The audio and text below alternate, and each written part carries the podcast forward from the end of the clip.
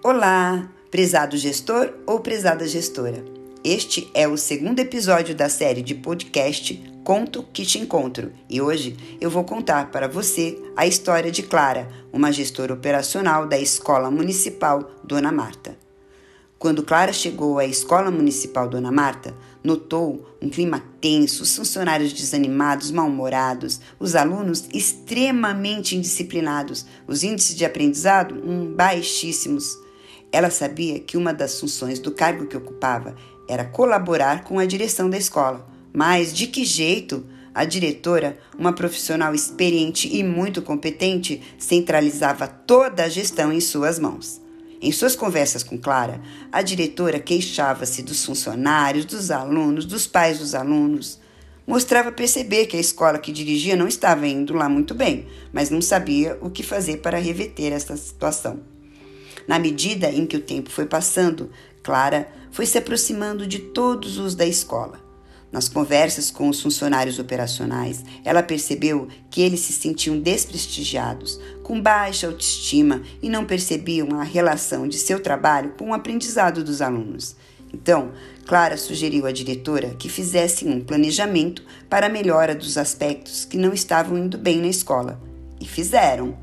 Primeiramente, chegaram à conclusão de que era preciso realizar um levantamento de como era a realidade daquela escola, enumerando os pontos que gostariam de mudar e os que gostariam de manter. Mas nós não temos essa visão tão ampla, Clara. Até porque, se nós tivéssemos, já teríamos mudado esses pontos, disse a diretora para Clara.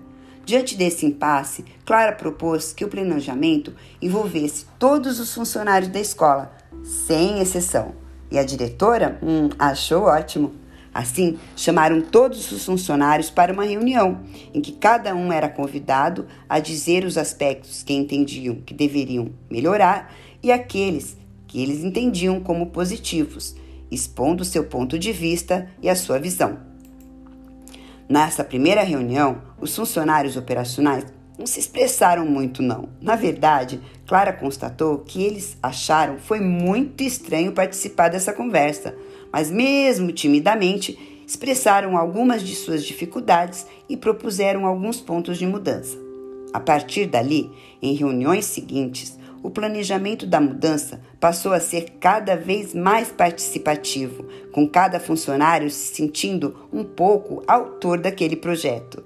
Clara percebeu que os funcionários operacionais começaram a se mostrar menos tímidos e mais felizes em estar atuando na escola, em serem ouvidos, em serem considerados partes integrantes daquela equipe. Os gestores da escola aderiram à proposta e, no final de dois meses, o planejamento, em todas as suas fases, estava pronto.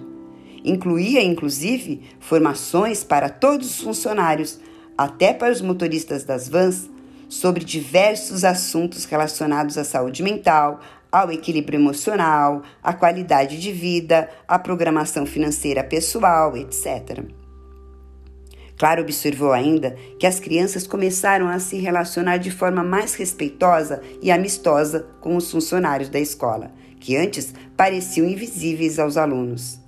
A cultura daquele ambiente transformou-se completamente e a gestão procurava deixar claro que uma escola limpa e organizada, uma alimentação adequada, um transporte seguro, a secretaria eficiente contribuíam diretamente para a socialização e para o aprendizado do aluno, objetivos finais da unidade escolar.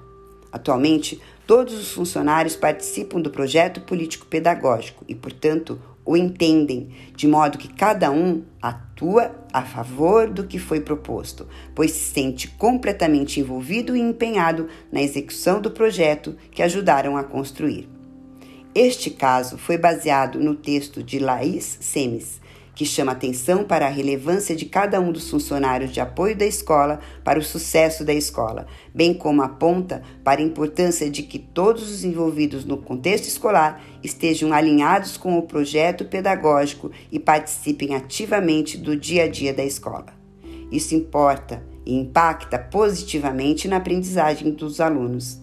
Através dos relatos de alguns casos reais, A autora nos mostra que a valorização e a integração de todos os atores desse micro-universo são possíveis e desejáveis.